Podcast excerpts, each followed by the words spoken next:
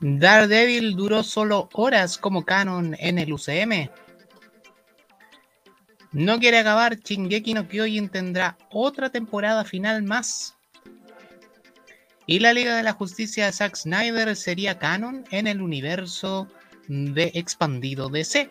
Eso y mucho más te contaré hoy porque aquí comienza Noticias Multifan.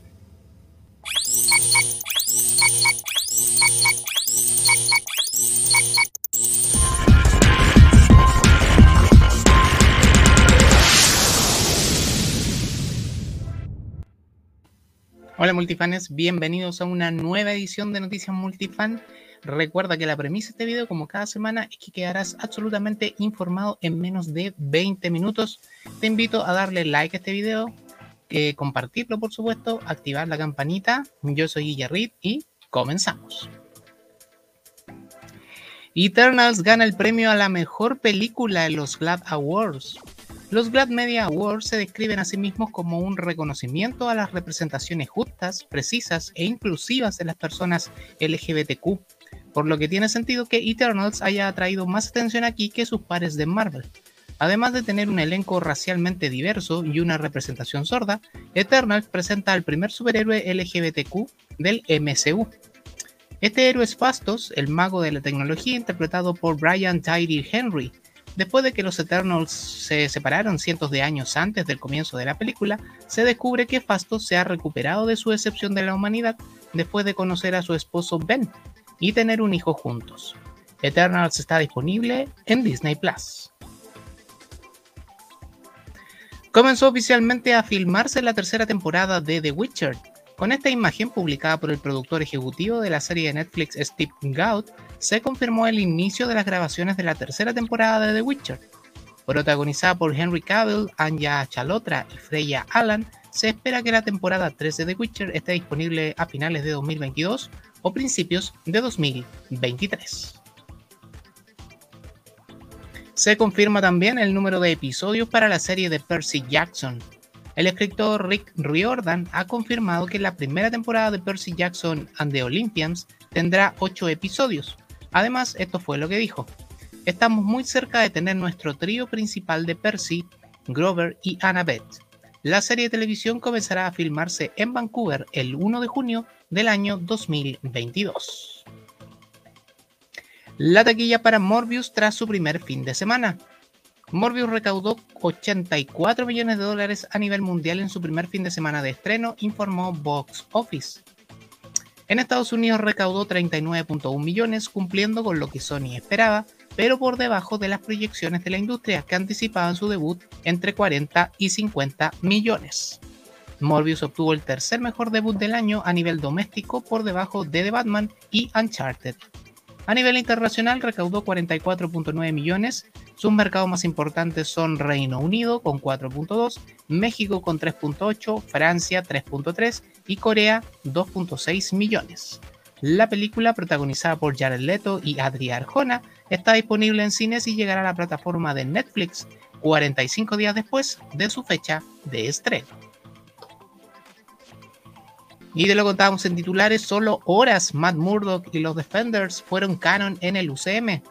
El domingo por la noche el mundo se revolucionó cuando se actualizó la biografía de Matt Murdock en el sitio oficial de Marvel, confirmando que este personaje era el mismo que aparece en Spider-Man No Way Home, y además agregó los nombres de Jessica Jones, Luke Cage, Iron Fist y The Punisher, lo que convertía a los Defenders en canon del UCM. Sin embargo, hora más tarde el texto del portal fue corregido, suprimiendo cualquier conexión entre Murdock y la más reciente película de Spider-Man. Por lo tanto, Defenders fueron canon, pero hoy ya no lo son. Las series producidas por Netflix en su minuto están disponibles en solo algunos países vía Disney Plus, pero no están accesibles para Latinoamérica. Moon Knight anota la mejor nota para un capítulo estreno de Marvel Studios. Moon Knight obtuvo la mejor calificación por parte de IMDb en el episodio de estreno de una serie de Marvel. Su calificación alcanzó el 9.1 de 10. En la imagen se pueden apreciar las calificaciones que han tenido los episodios de estreno del UCM hasta el momento. Notamos que le arrebató el primer puesto a Loki, serie que ostentaba tal posición desde mediados de 2021. Además, la serie ha sido vista en 1.8 millones de hogares en Estados Unidos, durante sus primeros cinco días, informó Samba TV. Con estos números iguala a Falcon y el Soldado del Invierno y supera a WandaVision y Hawkeye. Loki sigue liderando con 2.5 millones. Moon Knight estrena episodios cada miércoles por Disney Plus. Crisis en Tierras Infinitas sería el próximo proyecto que se prepara para el DCEU. Según el insider Casey Welch, Warner Bros. está planeando adaptar la famosa historia de Crisis en Tierras Infinitas en el DCEU. El insider añade que traerían a todos los personajes del Snyderverse de vuelta en este mega evento, el cual comenzaría en la película The Flash. Recordemos que tan solo la semana pasada Zack Snyder ganó dos Oscars sin estar nominado en las categorías oficiales, lo que hizo mucho ruido en redes sociales y que también podría repercutir en el futuro de las películas que prepara DC para su universo extendido. El cómic homónimo de 1985 fue el primer gran crossover del género de superhéroes, al incluir prácticamente a todos los personajes que la editorial tenía hasta entonces. Fue también tan importante ya que reorganizó todas las historias que la DC había escrito e incluso cambió las vidas de muchos personajes, que aún tiene consecuencias en la continuidad del universo DC, llegando a distinguirse las versiones pre-crisis y post-crisis de los personajes. ¿Te gustaría una adaptación al cine de Crisis en Tierras Infinitas? Cuéntanos en los comentarios. Y en la misma línea, la Liga de la Justicia de Zack Snyder sería canon del DCEU. El insider Viewer Anon indicó que el pasado 29 de marzo se realizaron proyecciones de pruebas de The Flash. Tras ver la película hubo reacciones positivas y, comillas, dará mucho de qué hablar, señaló el insider. Lo más importante es que el Zack Snyder Justice League será canon dentro del universo extendido de C, con referencias en la película. Sobre Ben Affleck, es posible que regrese ya que fue mediante un portal al mundo de pesadilla de Batman v Superman. La película de The Flash fue postergada hasta el 23 de junio del año 2023. Por otro lado, Miss Marvel recibe la primera calificación TVPG en la historia de las películas y series de Marvel Studios. La clasificación vigente para Estados Unidos sugiere que la nueva serie de Marvel Studios, Miss Marvel, requiere la supervisión de un adulto para poder ser vista por menores. La serie que nos mostrará una superheroína musulmana y adolescente se estrenará el próximo 8 de junio a través de Disney Plus. Jurassic World Dominion sería la película más larga de la franquicia. El medio One Take News reportó que la esperada película Jurassic World Dominion tendrá una duración de 2 horas y 26 minutos. Esto la convertiría en el filme más largo de la franquicia. Recordemos que esta cinta cerraría la historia de Owen, Owen Grady digo, y este nuevo cast, lo cual tomaría mucho tiempo en culminar. La película estrenará el 10 de junio de 2022 en los cines.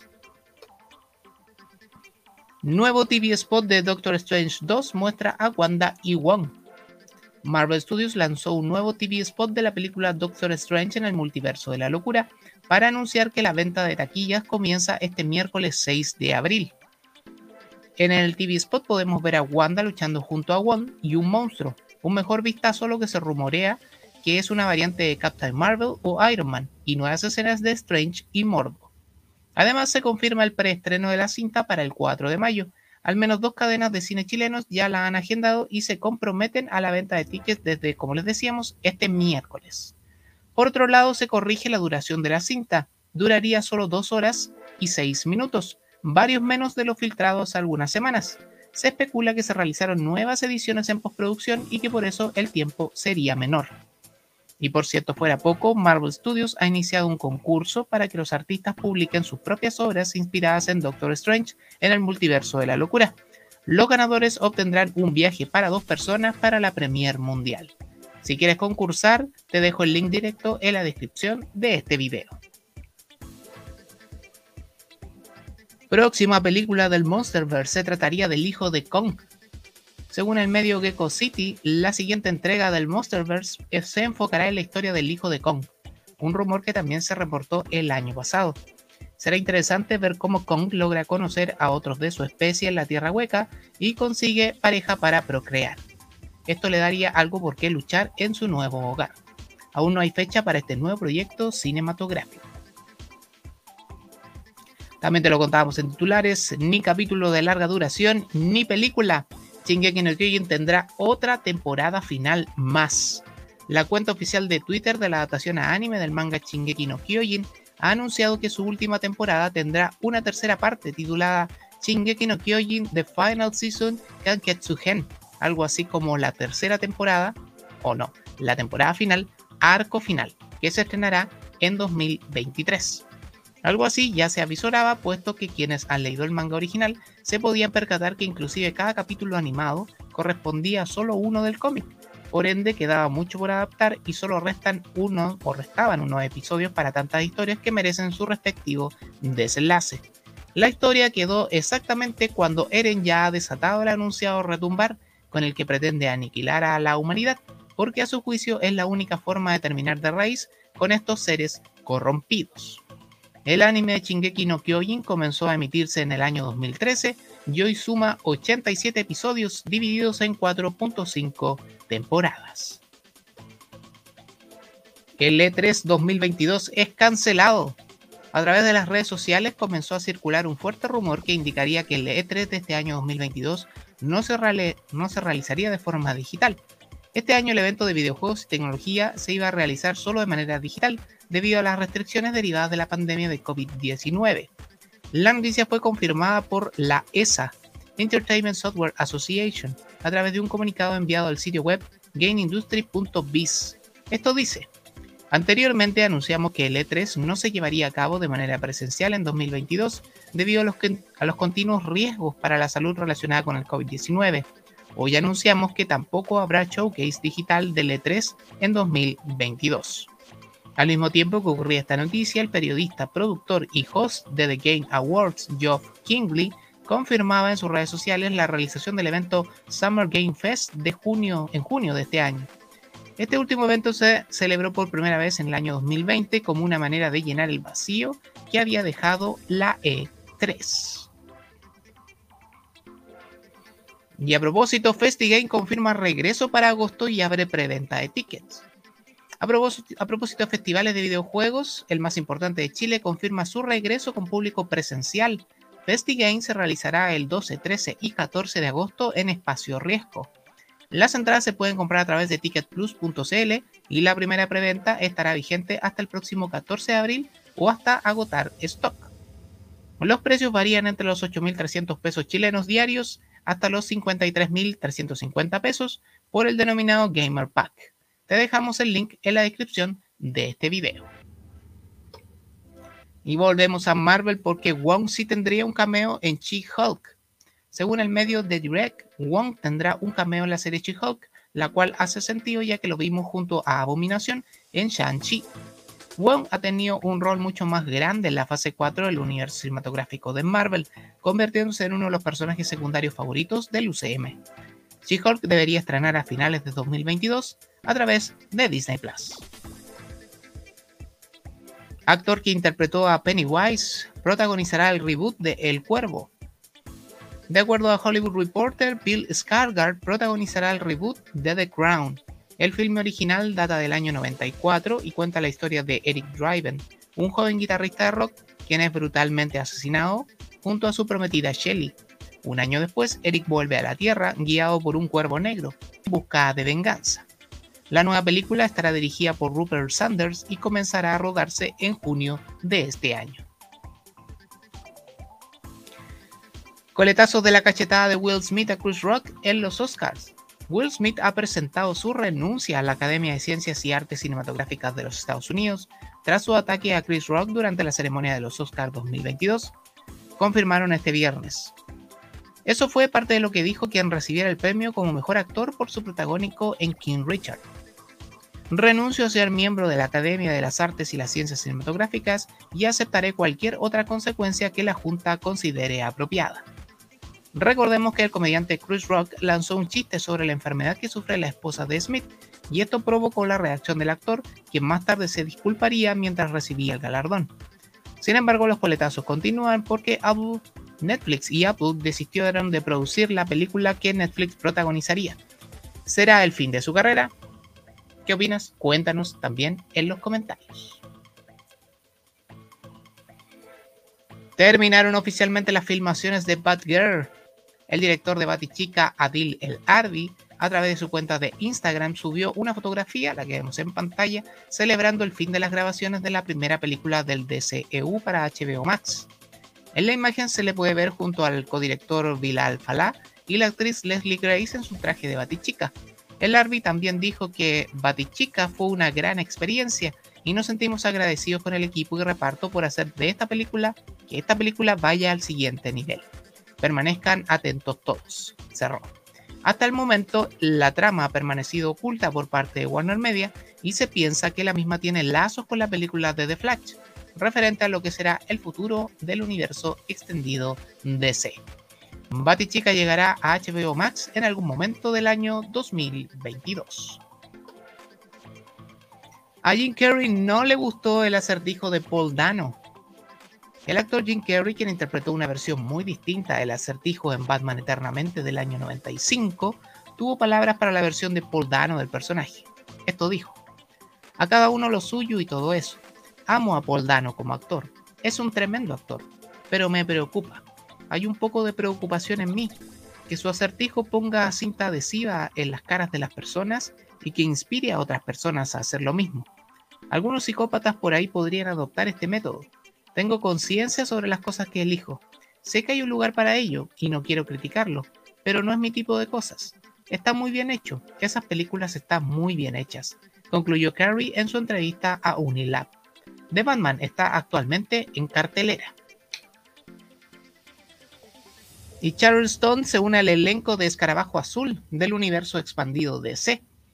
The reportó que la nominada al premio Oscar Charleston se ha unido al universo expandido DC y será parte del elenco de Escarabajo Azul para interpretar a la villana Victoria Crot. No, Victoria Cord, perdón.